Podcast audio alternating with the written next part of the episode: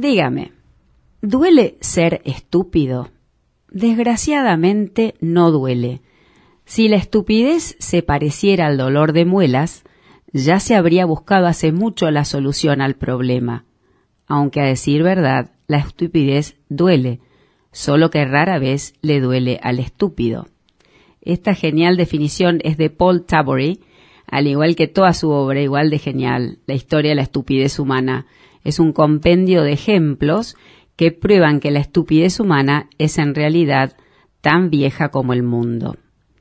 Yo no sé cómo hubiese titulado Disépolo a su tango hoy, pero este siglo XXI, que ciertamente ha resultado aún más febril que el cambalache y problemático siglo XX, también nos tiene revolcaos en un merengue, el de la estupidez. Tabori analiza la estupidez en brutal contraste con la sabiduría. La asocia al miedo, miedo a la crítica, a otras personas o al propio yo. La asocia a la ignorancia, al fanatismo, al servilismo, al nacionalismo, a la codicia, a la burocracia. Consigna que la mayoría de las desgracias y debilidades humanas están ligadas a la estupidez y su costo es incalculable. Han costado a la humanidad más que todas las guerras, las pestes y las revoluciones. Al respecto, recordemos también los dichos de Einstein. Dos cosas son infinitas, la estupidez humana y el universo, y no estoy seguro de lo segundo. Oscar Wilde y su famoso No hay más pecado que el de la estupidez. Friedrich Schiller, contra la estupidez los propios dioses luchan en vano. Nuestro país ha sido siempre, Paul Tabor y Dixit, un fértil suelo para la estupidez en el que madura la cosecha de la superstición y del engaño, caldo de cultivo para falsos mediums, fotógrafos de espíritu y charlatanes, y es una estupidez bifronte, se expresa tanto en gobernantes como en súbditos.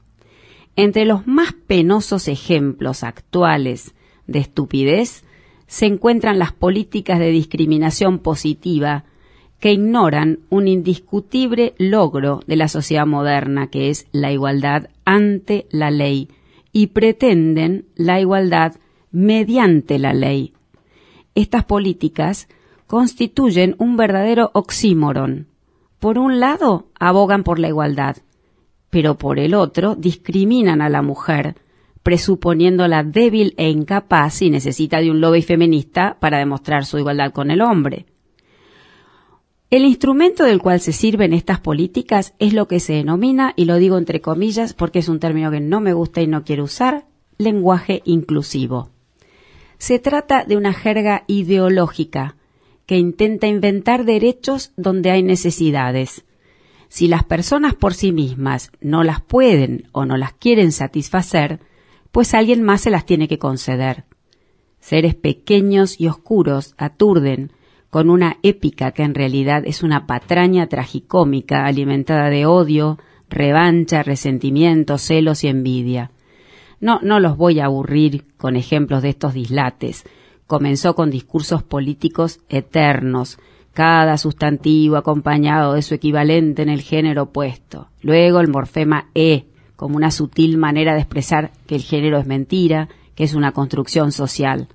Se llamó pueblos originarios a los usurpadores de tierras y agrotóxicos a los agroquímicos. Y ya ven en qué estamos ya, en persona gestante para la embarazada o persona que dio a luz para la madre. Una palabreja de moda es la empatía. Por supuesto que es un sentimiento noble, incluso reconfortante para quien la siente. Pero como leí por ahí, la empatía no es por sí sola virtuosa. Lo virtuoso es la justicia, saber quién merece qué. La empatía, que solo se pone del, del lado del débil por serlo, o mejor dicho, porque se exhibe como tal, es un vicio. Otra palabreja en boga es la resiliencia. Hago mía la contundente definición que leí de Javier Torrox. Resiliencia es resignación, sometimiento y sumisión. Contra la resiliencia, resistencia.